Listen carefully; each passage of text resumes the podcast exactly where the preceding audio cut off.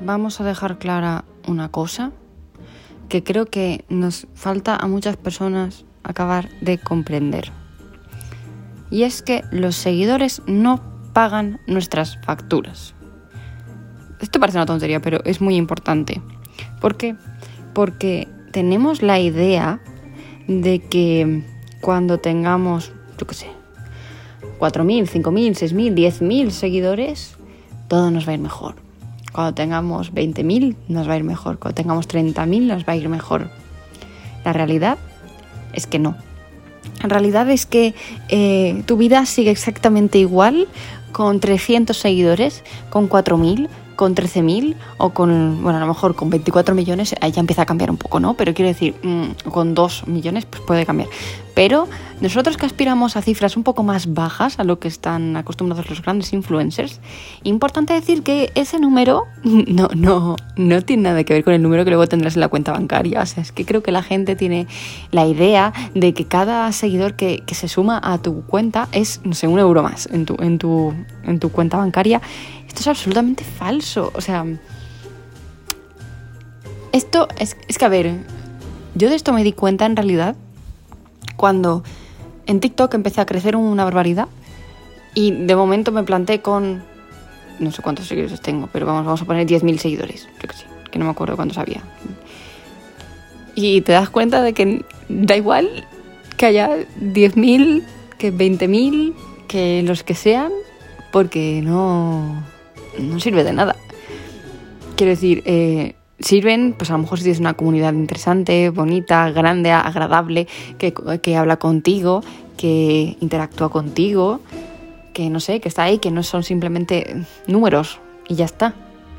Que son personas que hablan contigo, interactúan y te cuentan cosas, o yo qué sé, hablan, en general expresan sus opiniones, eh, sin ser faltones, eso es importante, porque en TikTok cae de, de odio, pero una barbaridad.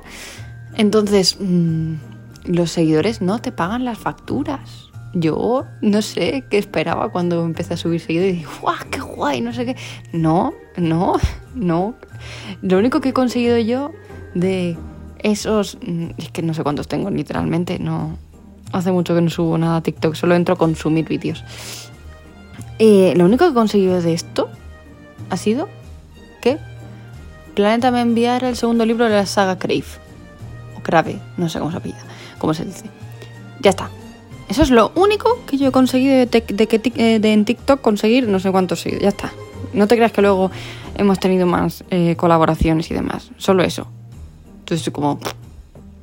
No, no, no, no sé. A mí, por ejemplo, no me rentaba estar en TikTok cuando un vídeo se me viralizaba porque no quieres que, un vídeo se te viralice. O sea, quieres que se te viralice, pero luego mm, es absurdo.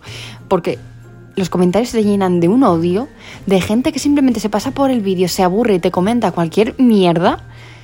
Yo tenía el ánimo por los suelos en esa época, porque es que yo era entrar en TikTok y ver unas burradas de gente contra mí que yo, que solo me conocía por ese vídeo. Porque había dicho, yo qué sé, es que, uff, uno de los vídeos que más hate recibió fue uno en el que hablaba de libros que te podían gustar si te había gustado El Señor de los Anillos. Y madre de Dios, ¿quién se le ocurre meterse con El Señor de los Anillos? Que ni siquiera me metía, estaba dando recomendaciones de libros que podían gustarte si te gustaba El Señor de los Ami- de los Anillos.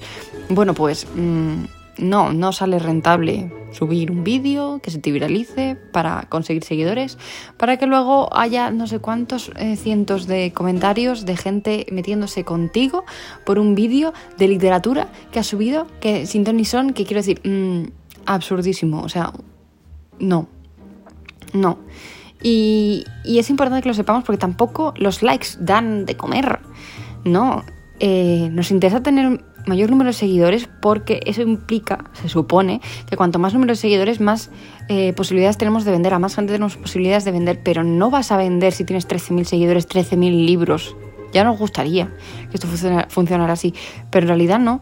En realidad, la realidad es que tú de ese número total de seguidores vendes un porcentaje que es bastante bajo, bastante bajito. Entonces, eh, es más rentable incluso tener 300 seguidores que sean eh, que estén contigo a tope, que te comenten todo, que luego se interesen por tus libros, porque, hostia, son 300 libros. Ahí es más probable que tengas 300 ventas.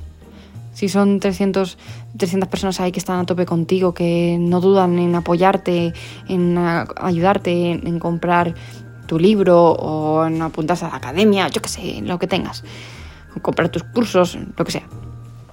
Que 13.000 que no pasan sin pena ni gloria.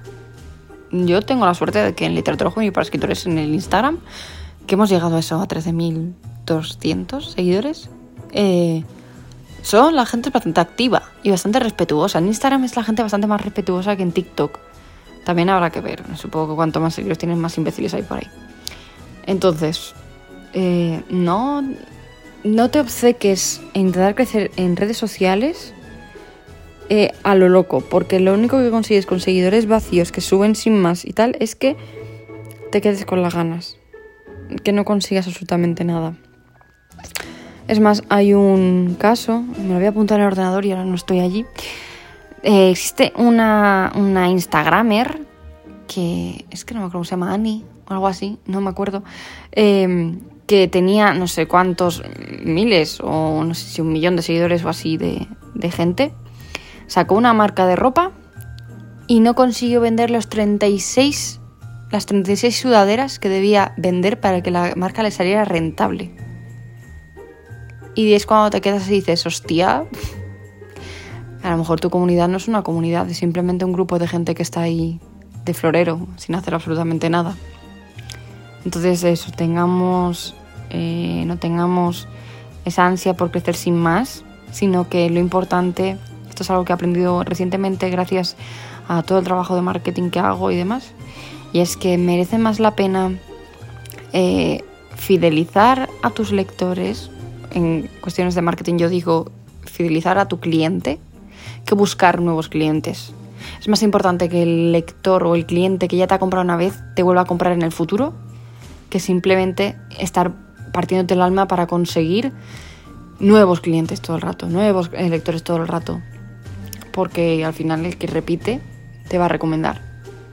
Y el que no, pues obviamente va a pasar de ti y ya está.